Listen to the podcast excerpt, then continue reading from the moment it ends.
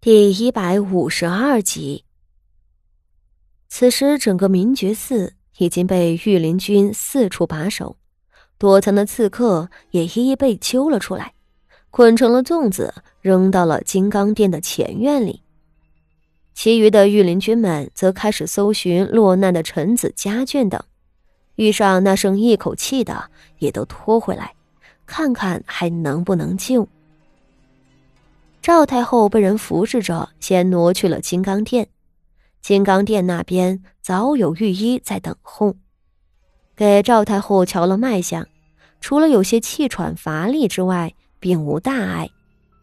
而幸运的是，徐皇后等皇室众人也都保住了性命。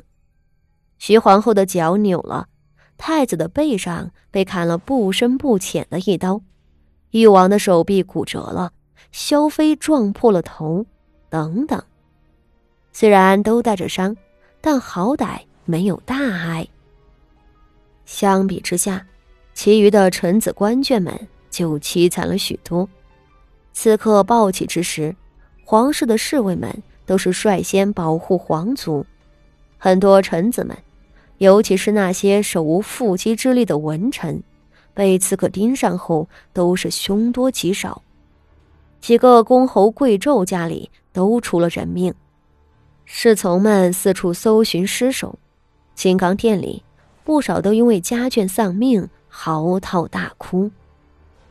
明觉寺里浓重的血腥味儿、遍地的尸首和人们伤心欲绝的哭喊声，使得这次祈福之事成了彻头彻尾的灾祸。而更令皇室担忧的是。这祈福本是为着圣上的身子来的，如今却是这样的一个结果。许多知情的人都暗暗腹诽：这是否是上天的指示，昭示着圣上的病情凶多吉少？赵太后对此大为火光，当场连下三道旨意，命令刑部立即进驻明觉寺，彻查刺客的来历，派遣御林军。镇守明觉寺，协助刑部。另外，命令城防营全城搜捕可疑之人。这三道旨意一下，赵太后也不愿多留，领着徐皇后一众乘轿辇回宫。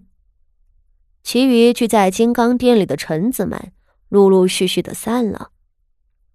而此次行刺皇族的大案。并没有随着刺客的剿灭而结束，相反，对刺客来历的追查成了引发皇族内部斗争漩涡的一个引子。徐徐大将军，您不急着回府吗？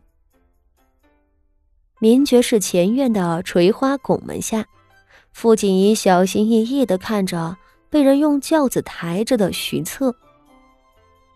徐策此时的精神还算不错，许是太后的那粒红丸管用。方才御医给他诊治后，也说并无性命之忧。只是刚刚赶过来的几个徐策的亲兵，还是给他准备了一副轿子来抬他。徐策淡淡笑着，朝傅锦仪拱了拱手：“末将还未恭喜荣安县主。”你这小丫头瞧着年幼，倒是也不简单，也算你运气好，太后娘娘很喜欢你。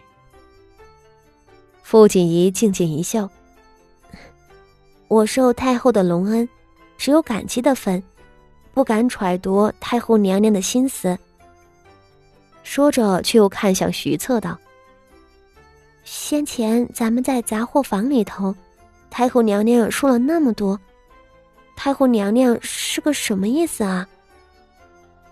徐策挥手打断了他。这你就不必理会了。太后娘娘是个话痨。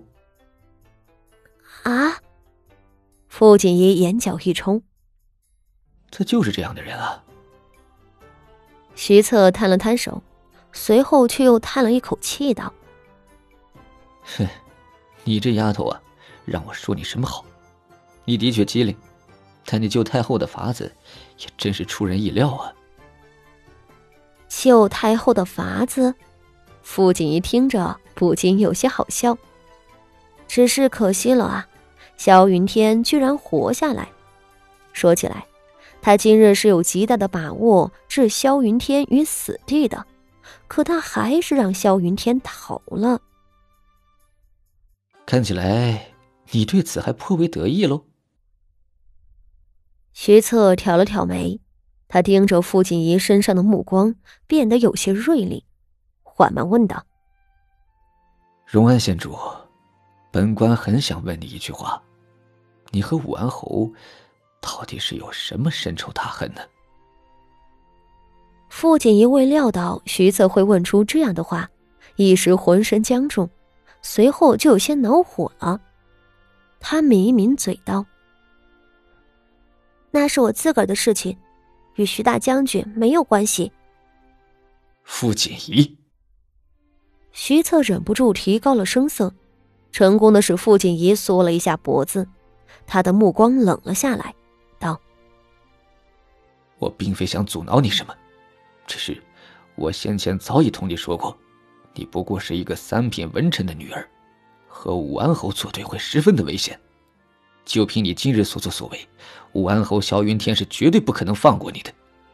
你知不知道你做了什么？你想杀他？”徐策年纪轻轻的就坐上正二品的指挥使，他自然能够看透傅锦仪的目的。傅锦仪做出来的事情实在令他瞠目结舌。一个文臣的女儿，竟然要拿武安侯的性命。徐策能够感觉到，在那个瞬间，傅锦仪真正的目的，怕不是要保护赵太后，而是要谋杀萧云天。徐策脸色铁青的看着傅锦仪，一个小姑娘，干什么不好，偏要去干不要命的事儿。她再这样胡闹下去，鬼知道什么时候就能把自己给折腾死。傅锦仪瞧着徐策脸色难看，起先是心里害怕，随后却也生了气。他梗着脖子与徐策对视道：“徐大将军。”你在指责我，我还没有怪将军您呢。您和萧云天在朝堂上也并不和睦吧？今日刺杀一事，多好的机会，您竟然放过了萧云天。您都已经向太后娘娘弹劾了萧云天，却半途而废。您本来也可以杀了他，但您不愿意。对徐策弹劾萧云天一事，父亲一看着都头疼。